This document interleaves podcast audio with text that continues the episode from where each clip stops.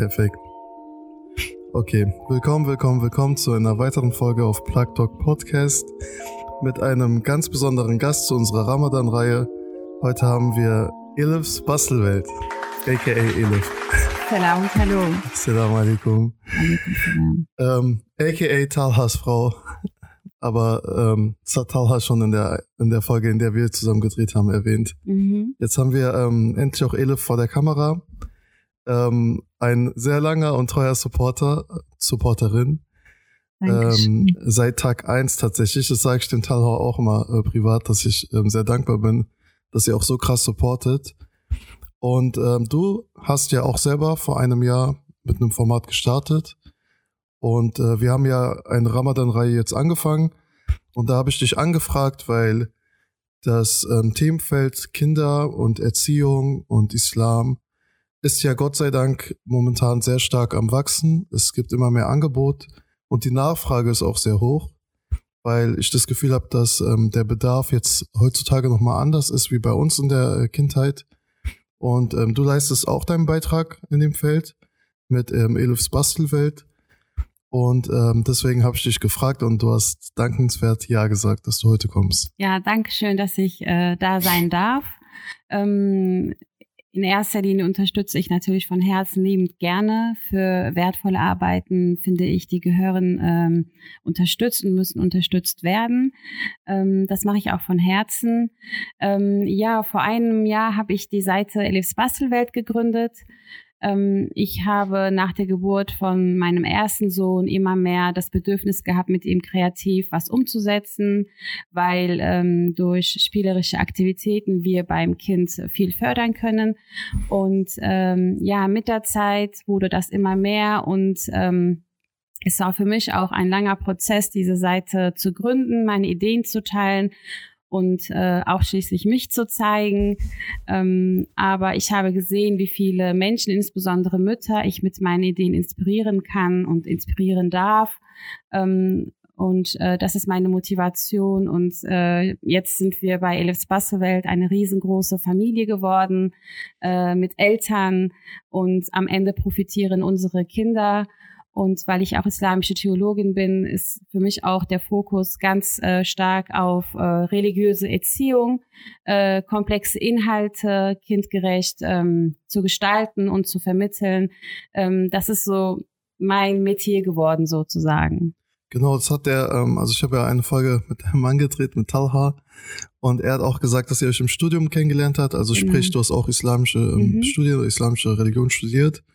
Und ähm, gerade dieser ähm, Bogen, weil das ist auch ein spannendes Thema, das haben wir jetzt auch schon öfters hier in, im Podcast gehabt, dass eben wir gar nicht ähm, den Unterricht, den wir in unserer Kindheit in der Moschee hatten, missen wollen und der auch sehr schön und sehr wertvoll war, aber wir mittlerweile merken, dass es einen pädagogischen Schwerpunkt gibt oder immer mehr ähm, einen höheren Anspruch, auch einen höheren pädagogischen Anspruch auch am Moscheeunterricht gibt.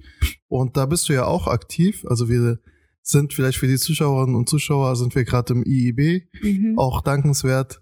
Ähm, riesen Dank an die Gemeinde, dass wir hier immer drehen dürfen. Auf jeden Fall unsere Herzensgemeinde. Genau, die äh, Wohlfühlgemeinde. Genau, ja.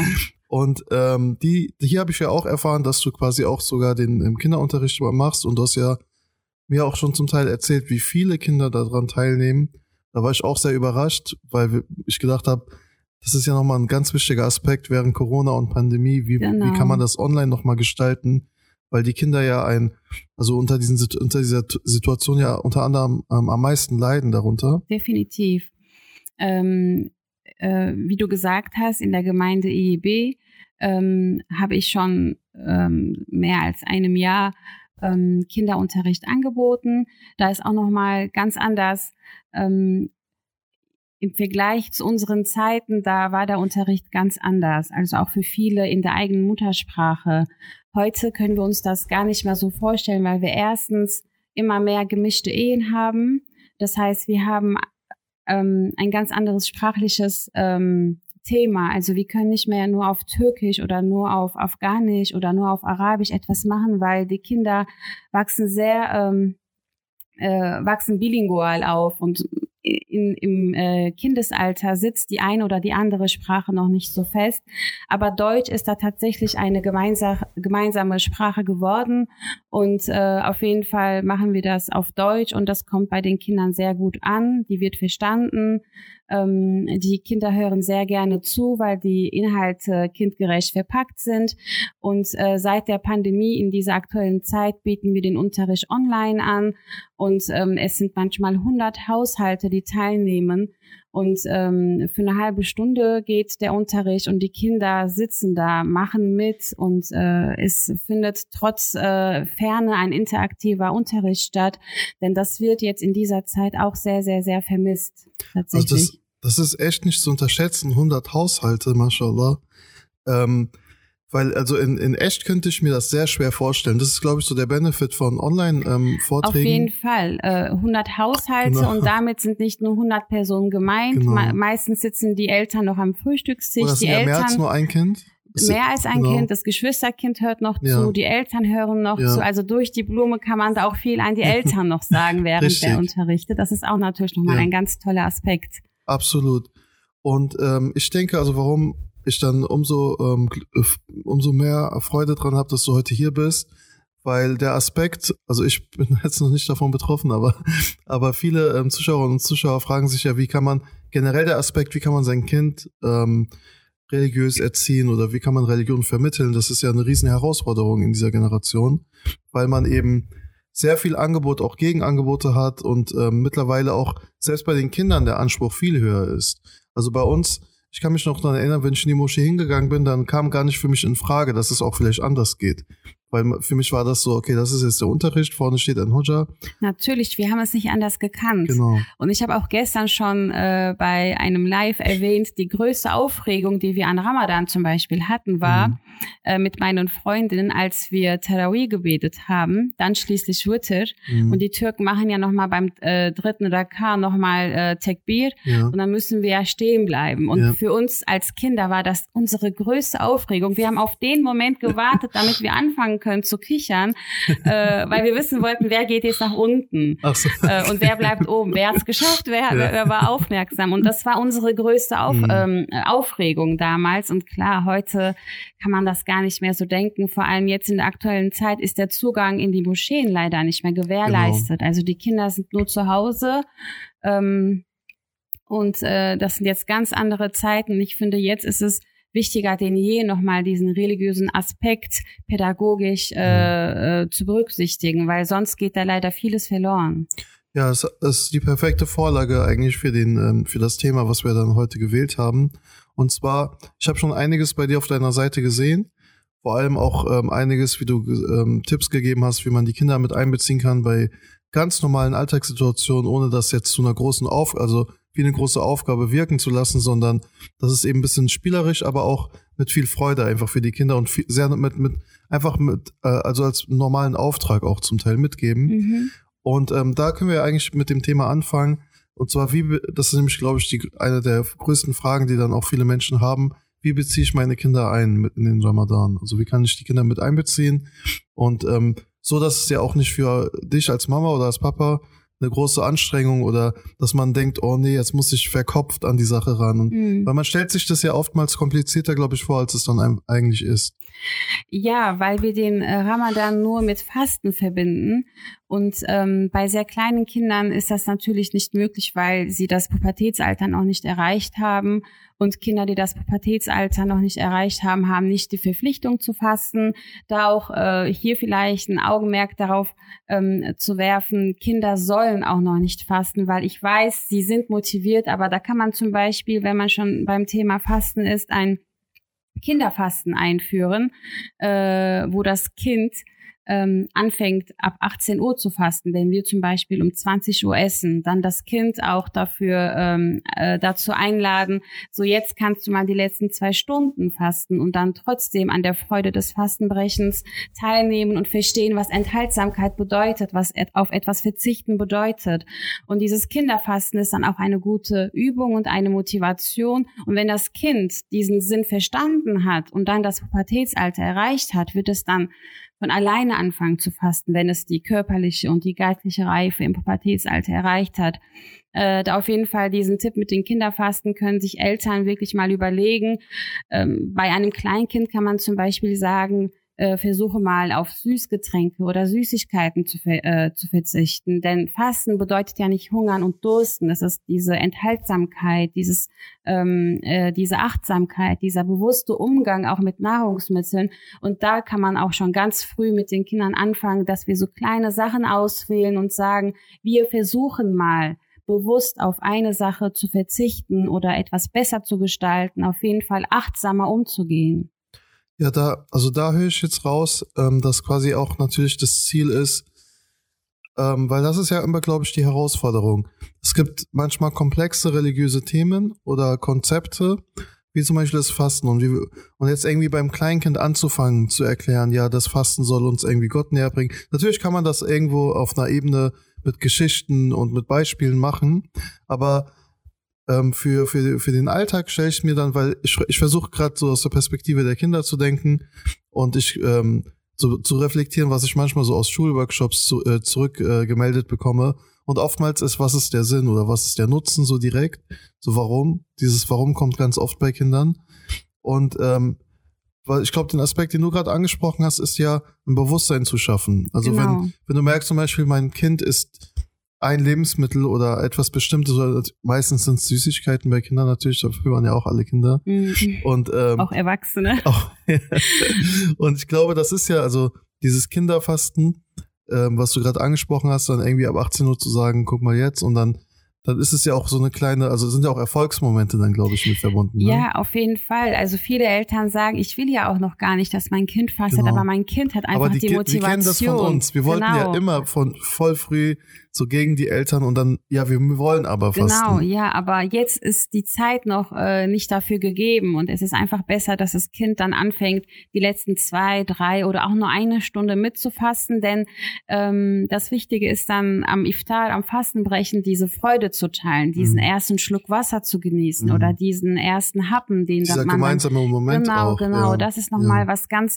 Äh, ja, das sind ja auch die Erinnerungen, die uns jetzt heutzutage noch am meisten ähm, uns auch prägen, dass wir ja. sagen, die schönsten Momente wahrnehmen, diese gemeinsamen Momente. Genau, genau, das, ja. ja. Ähm, ansonsten würde ich auch allen Eltern vorschlagen, etwas Ramadan-spezifisches in diesem Monat zu machen. Wir mhm. haben jetzt äh, nur noch paar Tage. Am besten ähm, damit anfangen, die Wohnung zu schmücken, mhm. äh, etwas Ramadan-Spezielles äh, einzuführen, eine Ramadan-Ecke, ne? genau, eine ja. Ramadan-Ecke vorzubereiten, etwas, was zu normalen Jahreszeiten zu Hause nicht mhm. vorhanden ist, aber das Kind weiß, ja, jetzt ist eine besondere Zeit. Mhm. Das Kind fastet zwar noch nicht mit, ähm, versteht den eigentlichen Sinn der Sache eigentlich noch nicht wirklich mhm. mit. Also ich, ich, spreche von Kleinkindern in erster Linie oder von ja. Grundschulkindern, kleinen Grundschulkindern, aber sie verstehen dadurch, es passiert etwas zu Hause, mhm. also es passiert etwas Schönes zu Hause. Und ähm, der Monat Ramadan ist ja lange der Monat des Korans gewesen. Das Fasten wurde ja offenbart, nachdem die Muslime mhm. nach Medina ausgewandert sind. Das heißt, ähm, die größte Zeit vom Monat Ramadan war es eine Koranzeit. Da kann man zum Beispiel das als Aspekt mhm. nehmen und sagen, wir versuchen mal das koranische Alphabet zu lernen. Es gibt genauso viele Buchstaben wie der Monat Ramadan auch. Da kann man zum Beispiel für jeden Tag einen arabischen Buchstaben auswählen und diesen Buchstaben dann kreativ mit den Kindern umsetzen, indem man das zum Beispiel mit Knete nachfährt oder Knöpfe hinlegt in der Form von einem zum Beispiel. Mhm. Also da mhm. ist der Kreativität keine Grenze gesetzt. Wir haben das letztes Jahr mit meinem großen Sohn gemacht und in einem Monat hat er, ohne dass er das gemerkt hat, das komplette arabische mhm. Alphabet gelernt und er kann es immer noch. Ähm, das sind Methoden, wo das Kind auch Spaß daran hat und das soll natürlich ganz am Anfang stehen. Wenn das Kind kein Interesse zeigt, dann sollte man es auch nicht aufzwingen, weil ansonsten ähm, äh, entwickelt er einen Abstand und das wollen mhm. wir auch nicht. Das soll natürlich pädagogisch voran vorangehen. Äh, mit diesen Methoden kann man sehr schön ähm, ja, den Monat Ramadan mit den Kindern verbringen. Ich glaube, das war nochmal ein sehr wertvoller Tipp. Ähm, also spielerisch, pädagogisch den Kindern und vor allem, was du noch ein ganz wichtiger Aspekt, ähm, weil ich kriege das oft aus dem Umfeld mit und es ist ja nie mit böser Absicht. Also es ist ja eine Riesenverantwortung und die Eltern haben oftmals, habe ich das Gefühl, es fühlt sich so ein bisschen wie eine Last auch an oder wie etwas, was man selber nicht ähm, tragen möchte, weil man Angst hat vor der Verantwortung danach. Wie ist die Auswirkung nämlich? Also wenn ich jetzt mein Kind falsch äh, die Religion erkläre oder mit der falschen Methode die Religion versuche beizubringen und Gefahr laufe, dass ich das Kind vielleicht abschrecke, sehe ich das ganz oft bei Eltern, dass die die Verantwortung abgeben lieber an ähm, irgendwie Moschee oder an anderen Räumen, weil sie dann denken, ja, jetzt dort kriegt er ja die religiöse Erziehung. Mhm. Aber es muss ja irgendwie so ein ganzheitlicher Ansatz ähm, äh, äh, stattfinden, dass man, weil du kannst es ja nicht so isoliert machen. Du kannst ja nicht sagen, Kind, geh jetzt dahin und lern jetzt mal ein bisschen. Wir kennen das alle von uns wenn das mit zu viel Lernen und ähm, zu Schule, zu, zu ähnlich wie Schule, dann hat man oftmals privat dann irgendwie gar keine Lust mehr darauf. Natürlich, ich finde, wir müssen da das Wort Erziehung und das Wort beibringen nochmal umdenken. Mhm. Ähm, ich kann meinem Kind etwas nicht beibringen, wenn ich selber etwas nicht vorlebe. Mhm. Ich sitze nicht da und sage so, mein Sohn, das und das sind die Inhalte. Ich lebe es ihm einfach vor. Äh, mein großer Sohn kann die äh, Surah Fatiha auswendig. Mhm. Ich habe gestern so einen Ausschnitt äh, gesehen, in meiner ja. Story gesehen. Ganz viele Fragen, wie hast du es ihm beigebracht? Ich habe ihm Und ich habe auch gesehen, dass der Kleine äh, voll nachgeeifert. Genau, er guckt immer zum äh, genau, Bruder rauf. Das, das merke ich bei dir immer. Genau, ja. das ist das Vorleben. Ja, ja ich brauche ihm nichts beizubringen. Mhm. Wenn er das zu Hause hört, wenn ich das zu einem Ritual mache, dann, mhm. dann lernt er das. Und wenn ich das ähm, vorlebe und zu Hause diese Sachen sowieso existent und präsent sind, dann hat er das Gefühl, nicht etwas beigebracht zu bekommen. Mhm. Er lebt es einfach nach. Denn Kinder sind unsere Spiegel. Sie spiegeln uns wieder. Mhm. Ähm, kleine Kinder. Äh, also vielleicht nur zu dem Punkt, sorry, dass ich unterbreche. Also dein Großer spiegelt deinen Mann wieder, weil er hat die gleiche Rechtsschule, habe ich gesehen. genau, ja. Aber Und noch in der Hosentasche. die Hände in der Hosentasche. Okay. Also so cool muss man erstmal sein. Und der Kleine betet noch mit verschränkten Armen. Genau, also wir vertreten alle Restschulen zu Hause. ja, genau, ja, also Vorleben ist mhm. wirklich da das A und O. Und ähm, wenn ich das mache, dann brauche ich auch diese Verantwortungsängste nicht zu haben, denn mhm. ich versuche erstmal auf meine Weise, wie ich das umsetze, meinem Sohn äh, vorzuleben oder unseren Kindern vorzuleben. Mhm. Und das ist da, glaube ich, ganz wichtig, dass wir das, also auch religiöse Inhalte nicht immer versuchen beizubringen, sondern spielerisch. Äh, klar, wenn wir uns zum Beispiel die Prophetenbiografien uns anschauen, äh, ehrlich gesagt eignen sie sich jetzt nicht so sehr, sie an die Kinder zu vermitteln, denn jedes äh, Volk wurde ja dann am Ende vernichtet. Aber man kann trotzdem zum Beispiel mit Symbolen arbeiten mhm. und äh, dazu ähm, äh, äh, äh, und dafür sorgen, dass die Kinder wenigstens mit Bildern assoziieren. Wenn ich über den Propheten Yunus rede, weiß zum Beispiel mein großer Sohn und mein kleiner auch, dass da ein Wal im Spiel mhm. ist. Ne, bei Nuh salam wissen sie, dass mhm. da eine Arche im Spiel ist. Also das heißt, mit Bildern können sie assoziieren. Sie sollen ja nicht die Religion lernen, erstmal lieben. Ja, das mhm. ist das Wichtige. Wenn sie dann etwas lieben, werden sie schon ein Eigeninteresse dafür entwickeln, dann mehr darüber zu lernen. Aber ich denke, ähm, das liebend Vorleben ja. ist hier ganz, ganz wichtig. Ja, natürlich ein ganz wichtiger Aspekt. Also, dass du, weil das ist auch immer so, so eine ganz naive Vorstellung, ähm, wenn man, also ich, ich, wir müssen, glaube ich, auch unterscheiden. Also mir ist bewusst, dass wir aus einer privilegierten, privilegierteren Situation heraus sprechen. Also wir hatten das Privileg, in die Richtung studieren zu dürfen. Wir hatten das Privileg, in die Richtung auch die Praxiserfahrung zu sammeln. Ich versuche immer nur für meine, ähm, für meinen Freundeskreis oder Bekanntenkreis ein bisschen mitzudenken und vielleicht die Fragen dann hier zu stellen, weil ich habe zum Beispiel ganz viele Bekannte, die, also das soll jetzt, also die, die arbeiten einfach ganz normal mhm. und die haben jetzt nicht islamische Studien studiert oder islamische Religion oder irgendwas mit Erziehungswissenschaften und ähm, sehen sich aber selber auch mit vielen Fehlern, was Islam angeht.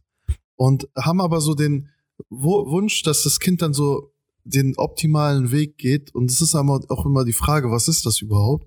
Und was ist die Vorstellung? Und das, dieser Punkt, den versuche ich auch mal zu vermitteln wenn du etwas wirklich liebst und ähm, auslebst und begeistert dafür bist, diese Begeisterung, die springt ja rüber. auf, auf das Fall, Kind. Auf jeden Und ich Fall. glaube, das ist so der, der Aspekt vielleicht bei euch, weil äh, Talha hat mir mal erzählt, dass die Kinder, oder du hast mir auch erzählt, dass die Kinder lieber zu Hause spielen oder gar nicht mehr weg wollen, als irgendwie dann in der, in der, im Kindergarten oder in der, in der Krippe. Mein, mein Sohn zählt am Montag die Tage, wie viele es auch bis zum Wochenende ist. Mama, so und so viele Tage muss ich noch zum Kindergarten, oder? Ja.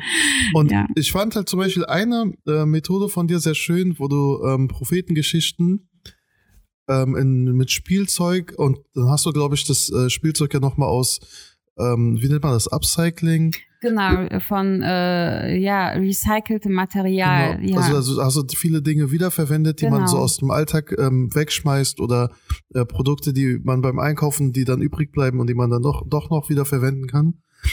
Also ich fand da mehrere Aspekte erstmal sehr schön. Erstens dieses bewusste, mit was für Materialien spielt mein Kind weil das spielt ja auch eine Riesenrolle. Also verwendet man jetzt Plastikspielzeug, mhm. verwendet man jetzt günstig produziertes Zeug, was auch ähm, vom, vom Material her genau. enthält, ja. Oder ähm, sagt man nein, man kann etwas mit den Händen schaffen, was ja nochmal einen ganz anderen emotionalen Bezug, Auf der, der Wert ist ja nochmal ja. anders für die Kinder. Und da fand ich sehr schön, vielleicht kannst du das noch ein bisschen ausführen, dass du so Prophetengeschichten habe ich hab ich gesehen gehabt mhm. mit den Kindern erstmal vorgebastelt dann habt genau. ihr die genau. Geschichte gelernt und dann hat man das sogar gespielt komplett einmal ne genau wir haben beispielsweise die Noahs Arche gebastelt aus einer äh, leeren Eierschachtel mhm. Äh, wir haben sie oben etwas äh, freigeschnitten, dann die Tiere draufgesetzt. Ich meine, die, die Kinder haben, haben auch bestimmt Tierfiguren zu Hause. Stellt einfach ein paar Tierfiguren mhm. zusammen. Es gibt sehr schöne neutrale Holzfiguren. Ich finde, sie eignen sich perfekt, um Prophetenleben äh, darzustellen, weil sie ja auch nicht direkt mit Gesichtsausdrücken mhm. äh, äh, dargestellt werden. Die sind sehr neutral und wir haben da einfach das Leben des Propheten Noah gespielt.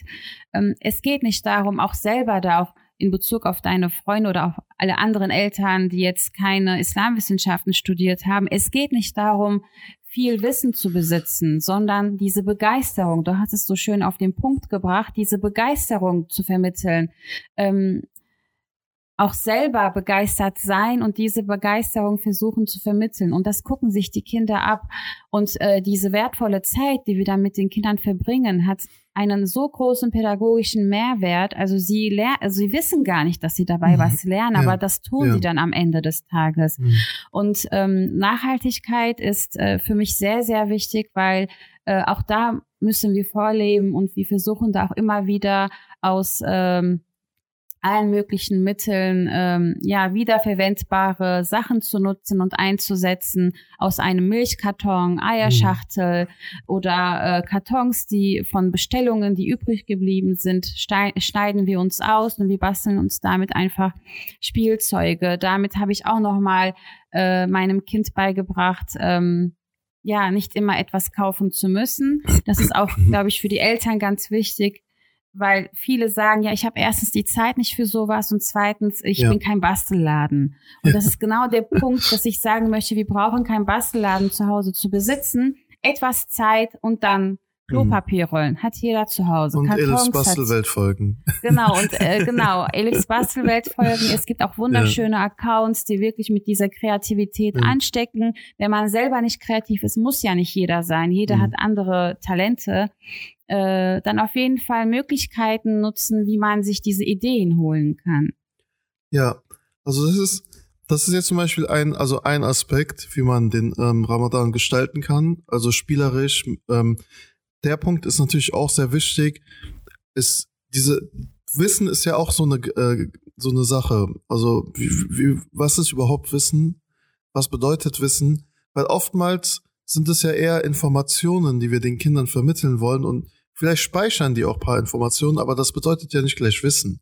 Aber das, was du dann zum Beispiel machst, das, das sind für mich diese Momente, die kennt man aus der Kindheit, wenn du später dann das Wissen erlangst und dann dich zurückerinnerst und denkst, krass, assoziierst du sofort genau. mit den Bildern. Das ist genau das, das ist was Punkt, ich versuche genau. zu schaffen. Ja. Symbole, ja, dass das Kind weiß, okay, ähm, Yusuf a.s. hat, da, da war mal irgendwas mit einem Hemd. Und dann, mhm. wenn er dann selber das Thema recherchiert, dann weiß er sofort, ah, das und das ist es ja. gewesen. Ja. Das ist genau die Möglichkeit, die ich versuche zu schaffen. Äh, deswegen sage ich ja, ähm, es soll nicht an dem Gefühl scheitern, dass du nicht viel weißt über das Thema. Mhm. Ähm, eine kleine Information und du kannst es wunderbar kreativ umsetzen. Mhm. Darüber hinaus ähm, auch zum Thema Ramadan, nochmal zum Thema Ramadan zurückzukommen. Im Fastenmonat, was ist ganz wichtig? Iftar natürlich, das Fastenbrechen. Auch da würde ich an die Eltern ähm, die äh, Möglichkeit vorstellen, eine halbe Stunde mehr in die Vorbereitung einzuplanen und die Kinder mit in die Vorbereitung mit einzubeziehen. Dann ist mhm. es für das Kind etwas völlig anderes, in der Küche aktiv zu sein. Viele Eltern haben da Ängste oder haben keine Zeit oder wollen schnell die Küchenarbeit erledigen. Aber der Mehrwert, den die Kinder da haben, ist wirklich unbeschreiblich und sehr wertvoll. Ähm, ich kann wirklich nur empfehlen, mit einem Schmiermesser, die sind zum Beispiel auch nicht scharf, die Verletzungsgefahr existiert nicht. Mhm. Lass die Kinder Gemüse schnibbeln. Denn in dem Moment lernt das Kind, ach so, dieses Gemüse sieht im Ganzen so aus, mhm. ich schnibbel es und äh, Studien haben erwiesen, wenn Kinder selber aktiv sind, ähm, wenn Essen vorbereitet wird, essen sie sogar das, was sie normalerweise mhm. nicht mögen, weil sie sozusagen einen Bezug zu diesem, ja. zu diesen Lebensmitteln herstellen. Und das ist ganz, ganz wichtig. Versucht im Monat Ramadan etwas Tischdeko zu mhm. machen, wo die Kinder reintragen, die Dekoration und den Tisch schmücken. Auf jeden Fall soll etwas sein, wo, wo das Kind das Gefühl hat, das mache ich nur im Monat Ramadan, dass das mhm. Kind weiß, ach so, nächstes Jahr ist der Monat Ramadan wieder da und ich darf wieder das, mhm. das, das machen, dass das Kind diese Vorfreude erfährt. Also ich höre daraus, dass ähm, rituelles, rituelle Abläufe ganz, ganz wichtig sind, sehr, sehr stark prägen, ähm, weil, wie du gesagt hast, es geht ja eigentlich darum, wir als Erwachsene, und das ist ja auch etwas, was äh, jeder gläubige Muslim irgendwie nachempfinden kann, man verspürt, wenn der Monat Ramadan dann eintritt, und ähm, man verspürt etwas. Also es ist so etwas, was man als gläubiger Mensch, du spürst da einfach, dass dieser Monat jetzt da mhm. ist. Und jetzt ist die Herausforderung, dieses Gefühl, was man ja jetzt hat und ähm, die Atmosphäre muss man dann auch irgendwie familiär oder in seinem in seiner in seiner Umgebung schaffen. Und ich glaube, mit diesem rituellen Ablauf schaffst du es dann tatsächlich, weil das hatten wir mal letztes Jahr in einer Podcast-Folge als Kind hast du Weihnachten sehr stark wahrgenommen, mhm. weil wir leben in einer christlich geprägten Gesellschaft und es ist sehr sichtbar im Supermarkt einkaufen, Filme, Serien, Musik, Radio, überall läuft Weihnachtslied, Weihnachtslieder, Weihnachtsstimmung, Weihnachtsmärkte. Und da habe ich mich immer gefragt, so, warum haben wir sowas nicht Eben, als ja. Kind? Und eigentlich haben wir einen ganzen Monat Weihnachten. Genau. Also wenn man das jetzt so überspitzt äh, beschreiben will. Aber manchmal habe ich dann ähm, gedacht, okay, vielleicht, weil das haben die, in, also in den Heimatländern war das immer so, dass man gesagt hat, wir müssen den Monat Ramadan, den Gast müssen wir jetzt willkommen heißen. Das heißt, dieser Frühjahrsputz, den man ja auch in mhm. Deutschland macht, den gab es dann vor Ramadan. Hast du dann den, das Haus, manche haben dann auch frisch gestrichen oder es gab eine Veränderung. Ich glaube, dieser. Auch die Straßen wurden geschmückt. Genau. Es, äh, der, der, äh, ähm, das ganze Programm im Fernsehen hat sich äh, auf einmal verändert. Ähm, es gibt auch so ähm, Charaktere, Figuren, äh, die nur Ramadan spezifisch sind und die dann nur dann im Fernseher zu sehen sind, wenn der Ramadan eingetroffen ist. Äh, man kann den Aspekt ähm, des Ramadan-Trommlers zum Beispiel einsetzen. Ich mhm. habe gedacht, das ist etwas türkisch-spezifisches, ist es aber gar nicht. Ich habe sogar mir sagen lassen, von palästinensischen Freunden, dass in Palästina die Christen die Aufgabe übernehmen, den Ramadan-Trommler zu spielen, damit ihre Freunde, die Muslime, rechtzeitig zum Suhur, also zu dieser Frühstückszeit in der Frühe, ähm, aufwachen können. Und ich, ich war total gerührt. Aber auch in Ägypten gibt es das zum Beispiel, in den Golfstaaten. Also das ist etwas doch verbreitetes, mehr als ich dachte. Äh, man kann ähm, solche Traditionen äh, einführen, auch zu Hause, sammelt aus einer leeren Dose, ähm, bastelt aus einer leeren Dose zum Beispiel eure eigene Ramadan-Trommel. Mhm. Ähm, da hat das Kind, also wir hören zwar auf der Straße jetzt in Deutschland keine Ramadan-Trommel, aber die ersten Nachbarschaften genau, aber zu Hause kann man das wenigstens einführen, dass das Kind etwas davon gehört hat. Ja, ganz kurz. So. Ja, absolut. Ähm, das sind ja auch, also zum einen sind das sehr spielerische Momente, aber ähm, man darf, glaube ich, also alles, was aus tiefer Tradition entsteht, ähm, wirkt auch auf die, auf die Entwicklung des Kindes. Weil manchmal habe ich das Gefühl, wir denken, wir müssen so das Rad neu erfinden oder wir müssen etwas, aber wie du sagst, es ist ja eine osmanische Tradition zum Beispiel, das mit, den, mit der Ramadan-Trommel. Mhm. Deswegen ist es ja gerade in dem Raum, wo das osmanische Reich dann noch ähm, quasi äh, geherrscht hat, sehr stark ausgeprägt. Und ich ähm, finde diese Tradition sehr schön, weil Kinder sind sehr aufgeregt, wenn sie dann sowas hören. Ja. Oder Kinder, es, es, gibt auch in einigen Ländern, wo Kanonen geschossen worden genau, sind. Genau, ja. Also das kann man jetzt hier in nicht der Türkei machen. auch. Ja, das kann man jetzt hier nicht machen, aber, aber ähm, allein dieses Trommeln, also wenn die wissen, so kennst du mit so verschlafenen Augen, dann trommelt mhm. vielleicht so einer mal kurz und dann wissen die, ich habe auch eine Aufgabe. Genau, Und das genau. ist dann meine Aufgabe. Und das macht ja auch so ein Kind stolz natürlich. Definitiv. Die Kinder unterscheiden nicht zwischen Spiel und Lernen. Ja. Für sie ist alles einfach verspielte und, Zeit. Und für, weil ich glaube, in der Entwicklung eines Kindes ist alles ein Lernprozess. Genau. Das ist ja alles. Das genau. Es findet ja nicht isoliert nur in der Schule statt, ja. sondern im gesamten Dasein. Ja, ja, sehr gut formuliert. Das ist wirklich so. Ähm, äh, du hast äh, Weihnachten erwähnt. Wir ja. als Kind habe ich zum Beispiel diesen ganzen Adventskalender immer so beneidet und ich habe mich. Den haben wir alle beneidet. Genau, ja. Und wir können wirklich so ein ähnliches äh, Format als mhm. Ramadan-Kalender im Monat Ramadan einführen und ähm, auch da ganz besonders darauf aufpassen, dann so ein Ramadan-Kalender nicht nur mit äh, Konsum zu befüllen, denn mhm. Ramadan bedeutet ja nicht Fülle ähm, sondern äh, Enthaltsamkeit, mhm. Reflexion, Rückbesinnung. Das soll natürlich schon im Vordergrund stehen. Aber wir können wenigstens ein Angebot anbieten, wo das Kind etwas hat, worauf es sich jeden Tag immer wieder aufs Neue vorbereiten kann. Mhm ich habe äh, etwas gebastelt und äh, meine Söhne dürfen dann für jeden vergangenen Ramadan-Tag einen Stern bekleben. Und das mhm. ist für sie äh, so aufregend, aus dem Stickerbogen diesen Stern zu ziehen und da drauf zu kleben. Und das ist auch wieder der eben erwähnte Punkt. Das machen wir nur im Monat Ramadan. Und sie mhm. freuen sich schon jetzt schon auf äh, den nächsten Ramadan das gleiche wieder machen zu dürfen. Mhm. Oder für jeden Tag so kleine Aufgaben einplanen. Ich habe da auch auf meiner Seite Elifs Bastelwelt ein, ähm, eine Datei zum kostenlosen Download äh, zur Verfügung mhm. gestellt. Mhm. Da gibt es so kleine Knobelaufgaben, mhm. äh, die man sehr schön äh, ausdrucken kann, ausschneiden kann und in diesen Ramadan-Kalender einbeziehen kann. So hat man nochmal die Gelegenheit, auch etwas äh, Input zu haben, aber auch äh, etwas, worauf sich das Kind freuen kann. Das ist dann etwas Gehirnjogging, Formen und Farben miteinander oder den Fehler finden mhm. oder ähm, eine Sura auswendig zu lernen, ein Hadith zu behandeln. Das sind dann so kleine Herausforderungen, die man sehr schön in den mhm. Monat Ramadan einpacken kann. Also ich habe ähm, hier im IIB gibt es ja dieses äh, Projekt gerade für die Kinder und dann habe ich die kleinen Kinder ähm, kurz gefilmt und äh, die Frage gestellt, was ist Ramadan für dich?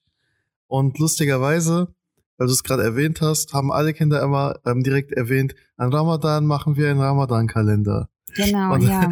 Und es war wirklich einer der äh, meist erwähntesten Punkte von den kleinen Kindern. Und das darf man dann, also wenn, wie simpel sowas eigentlich ja. ist.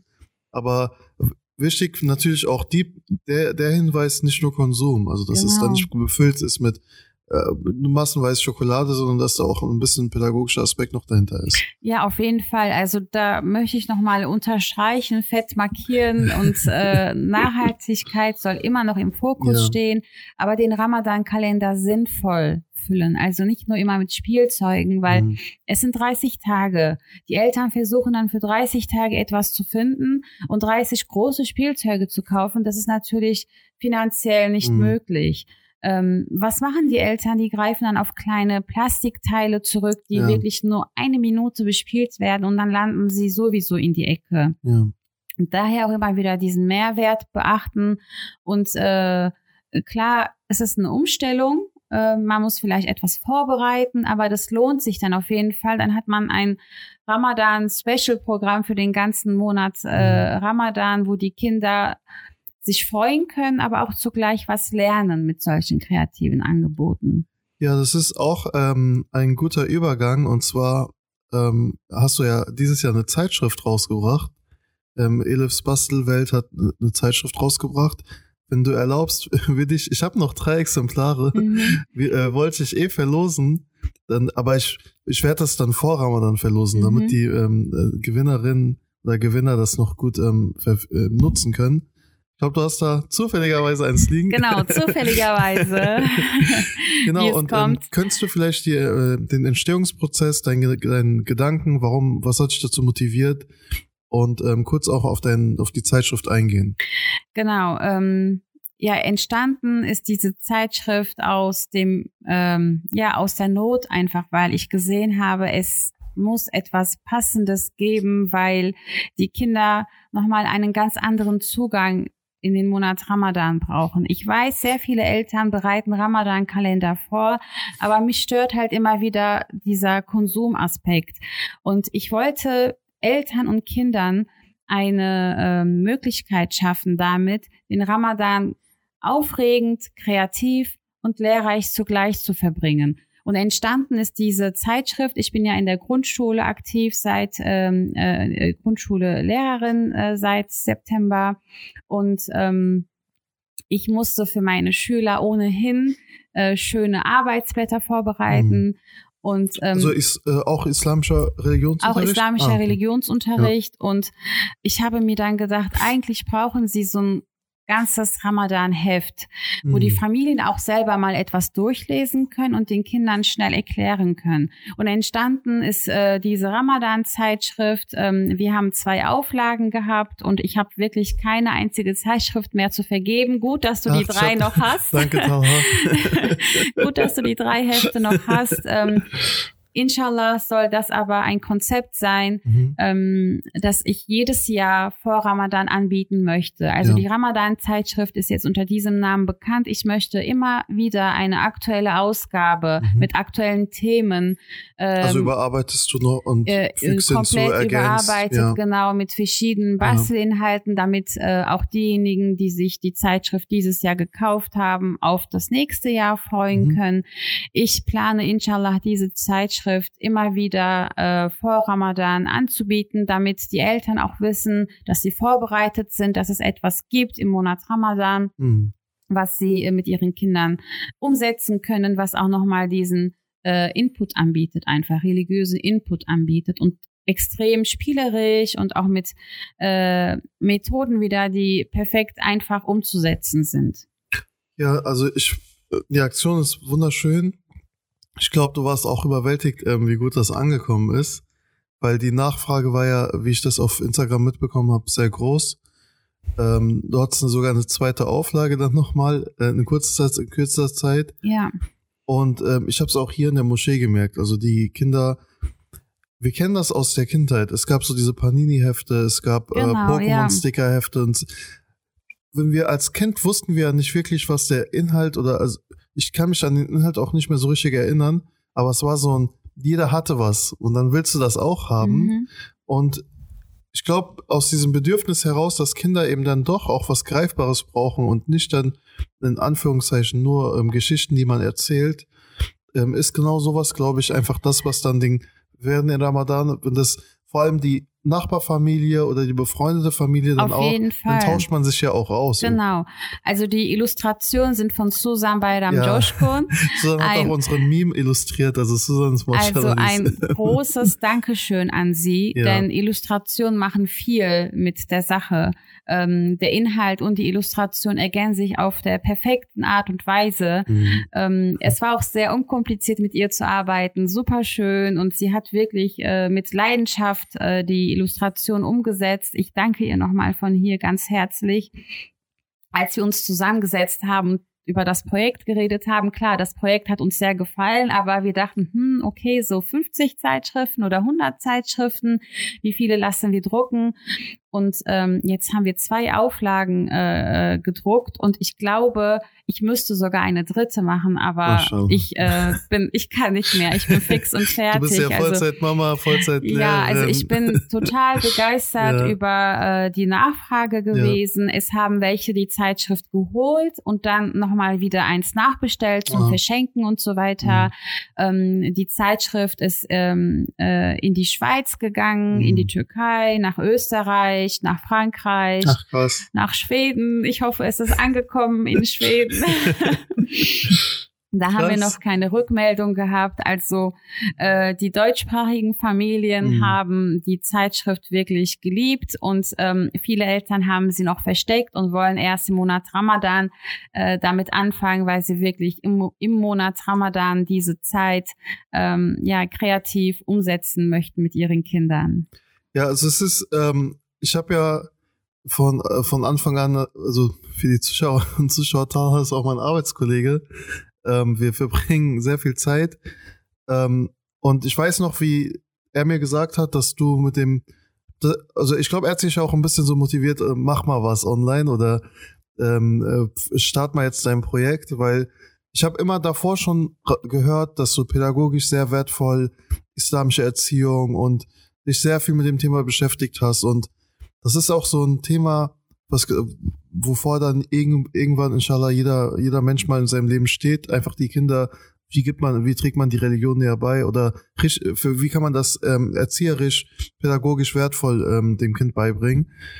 Und äh, hättest du gedacht, als du jetzt vor einem Jahr angefangen hast mit Elis Bastelwelt, dass du irgendwie in einem Jahr dann so viel erstmal, also die Zahlen sind egal, aber so viel einfach Feedback bekommst, so viele Menschen, weil ich bei dir bekomme ich, das Schöne bei dir ist, glaube ich, nochmal, es sind auch immer ganz oft ähm, Nicht-Muslime auch dabei, ähm, die dann schreiben super wertvolle Tipps. Danke. Auf jeden Fall. Also diese Seite hat mir eine Perspektive gezeigt, die ich mhm. vorher nie erfahren konnte.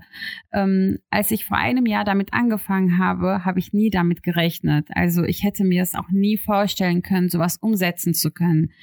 Aber es war ein Prozess und ähm, aufgrund der Seite und ich habe immer wieder auch zu ähm, besonderen Anlässen oder wenn ich die Prophetenbiografien erklärt habe, habe ich auch immer wieder vorgestellt, wie es im äh, äh, wie es im Christentum ist, wie wir Yunus im Christentum kennen oder wie Josef zum Beispiel äh, im Christentum erwähnt wird.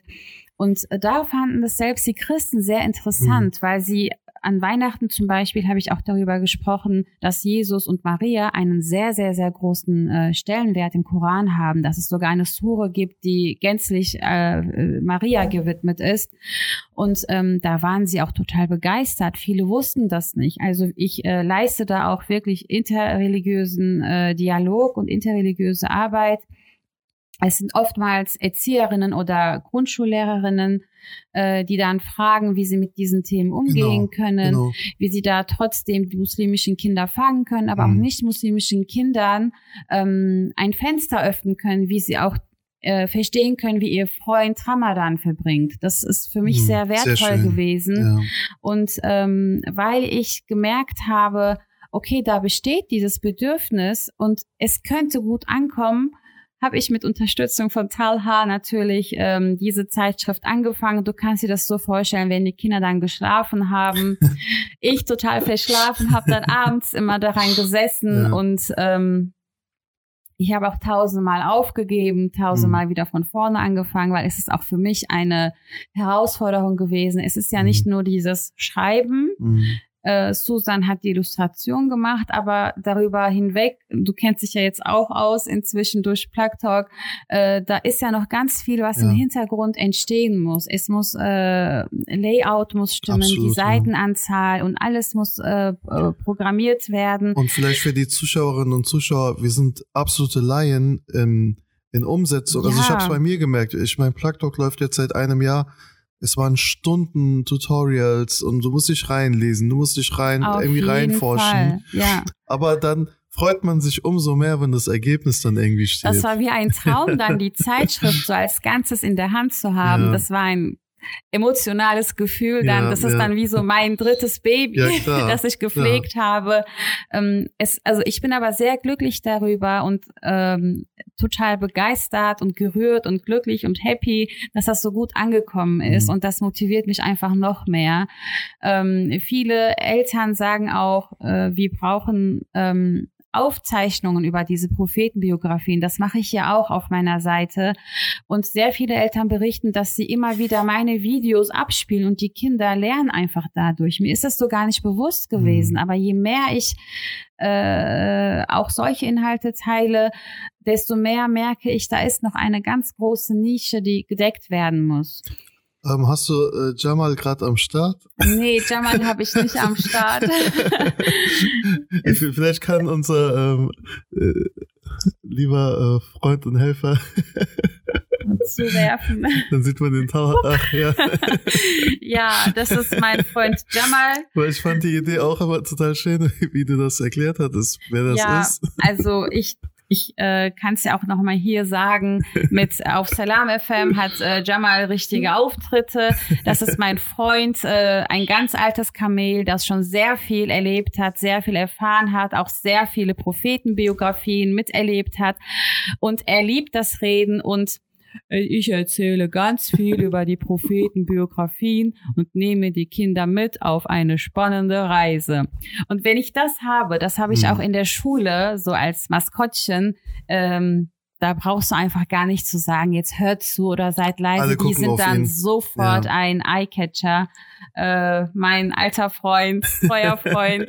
der viele, ähm, äh, der viel Segen hat. ja, ja, der hat auch ganz schön viel gesehen. ja, ja.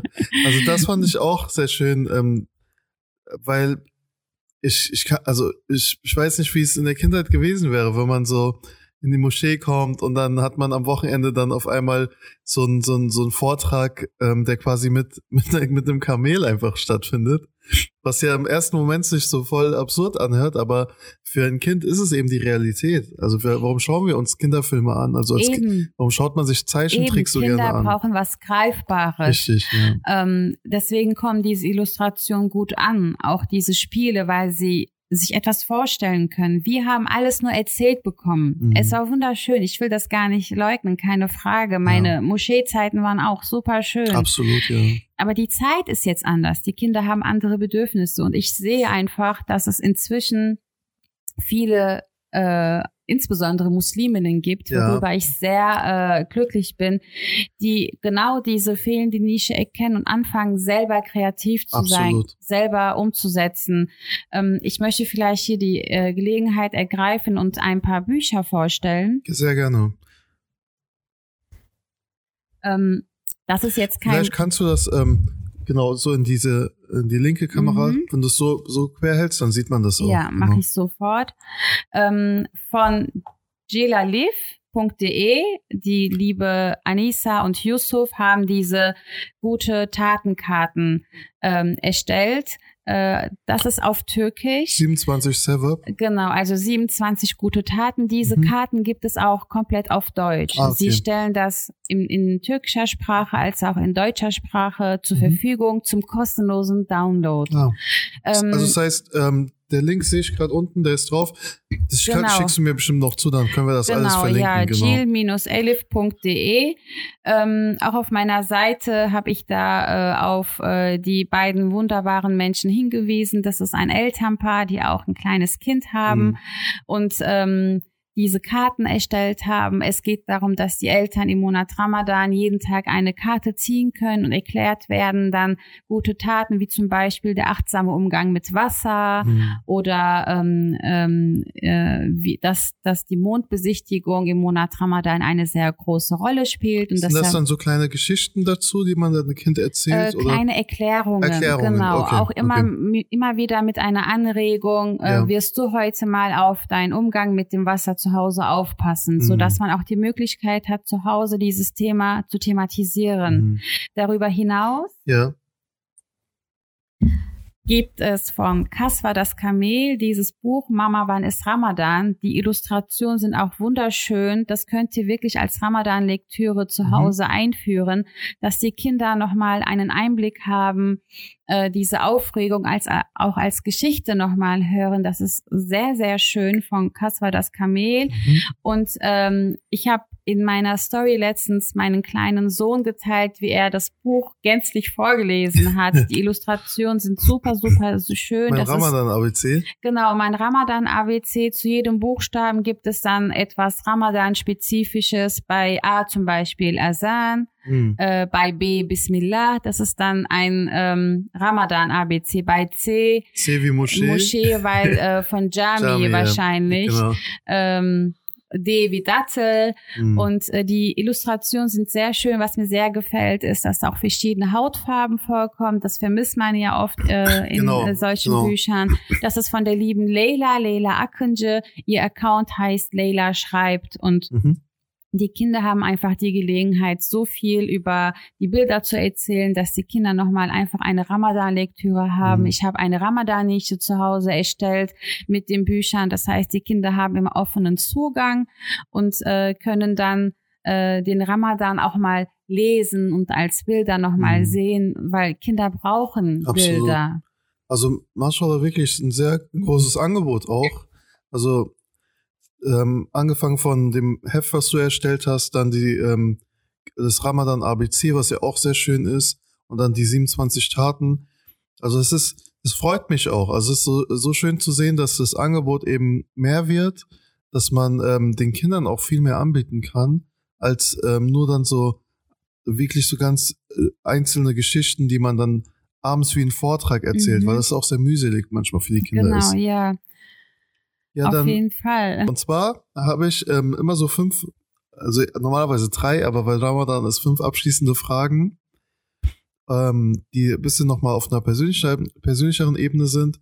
Und die ähm, erste Frage jetzt ähm, bezogen auf den Ramadan ist, ähm, was ist für dich einer der schönsten Momente, die du im Ramadan erlebt hast oder die du gerne immer wieder erleben wollen würdest in äh, kommenden Ramadan?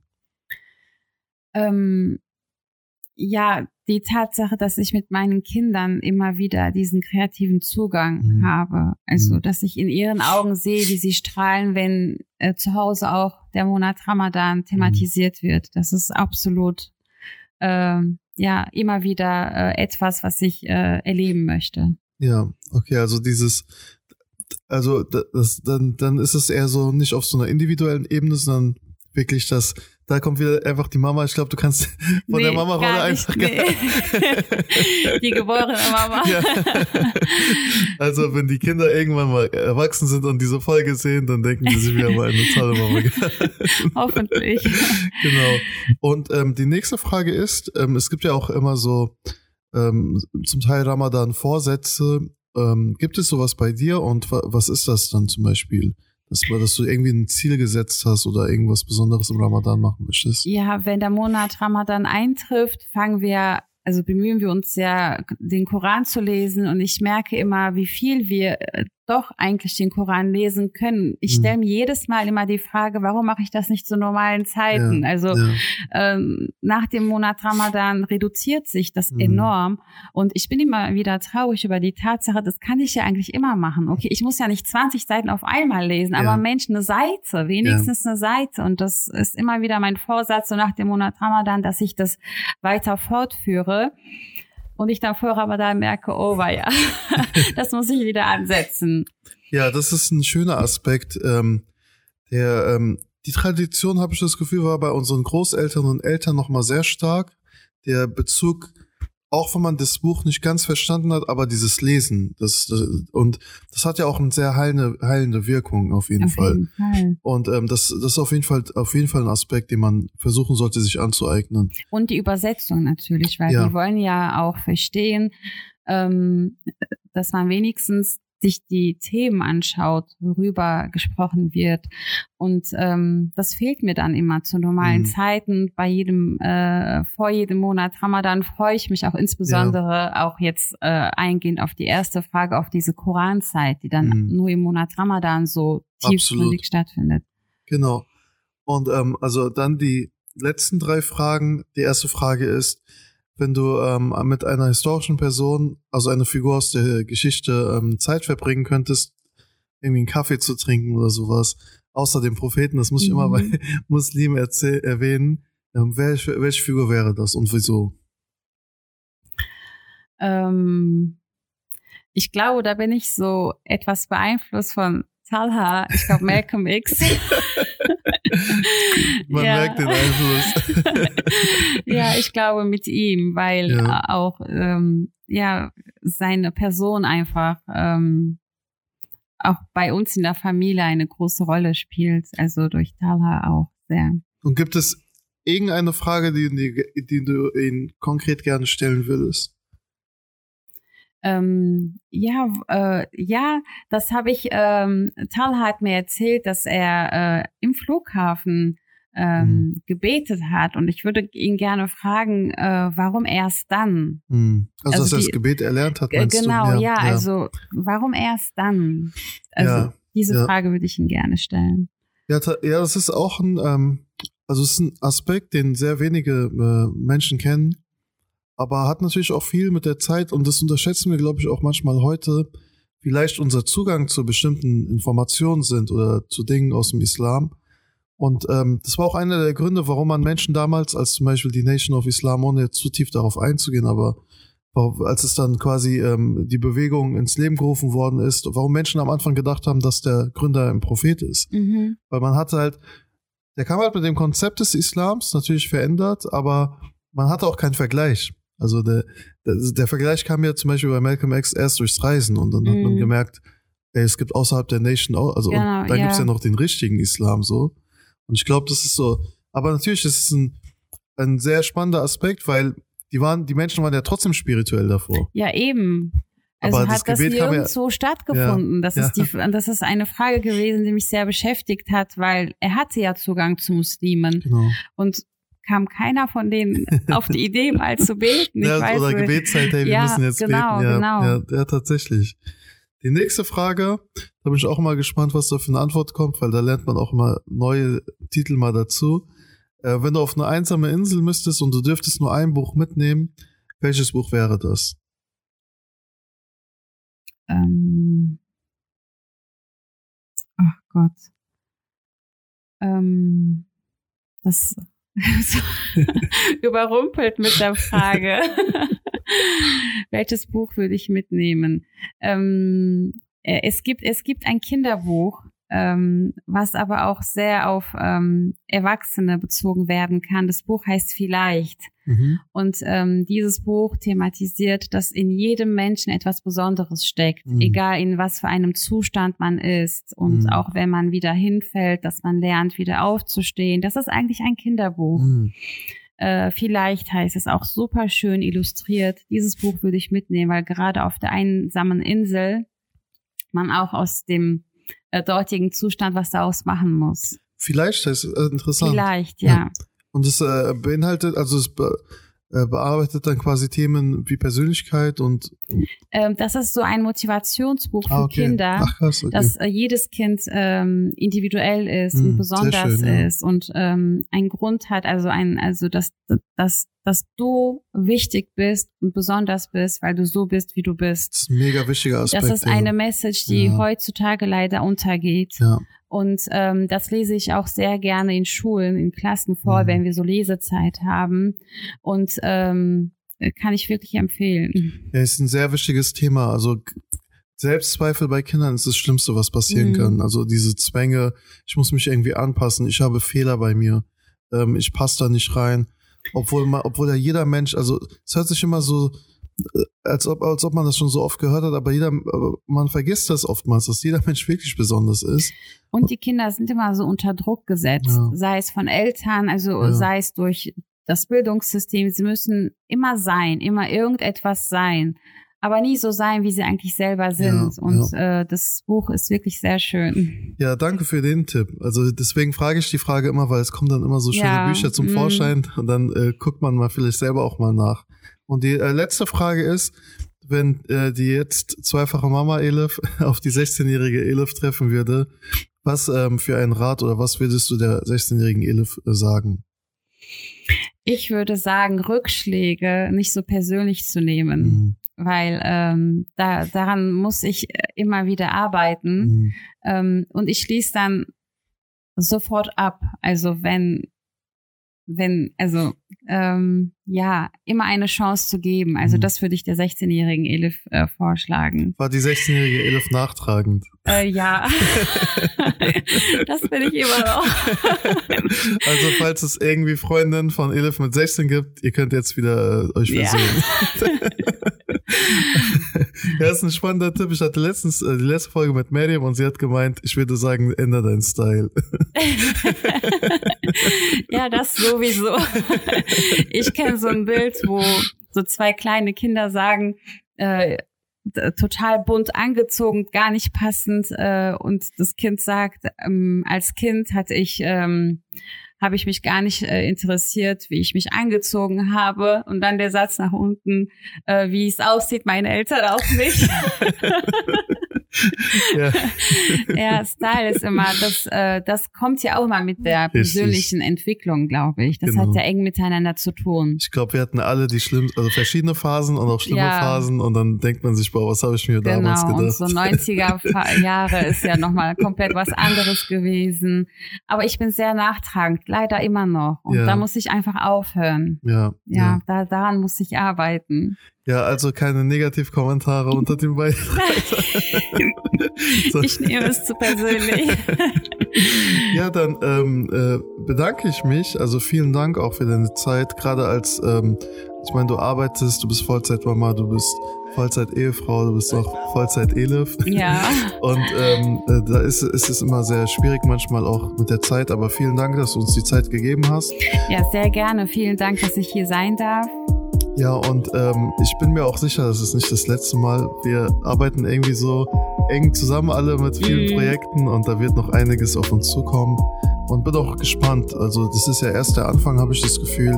Gerade mit Elifs Bastelwelt, das ist geht ja jetzt ein Jahr, und ist sehr groß geworden und auch deine Zeitschrift. Und ich bin echt gespannt, was in Zukunft auf uns zukommt. Und ähm, das Schlusswort gebe ich dir und dann wären wir schon durch mit der Folge.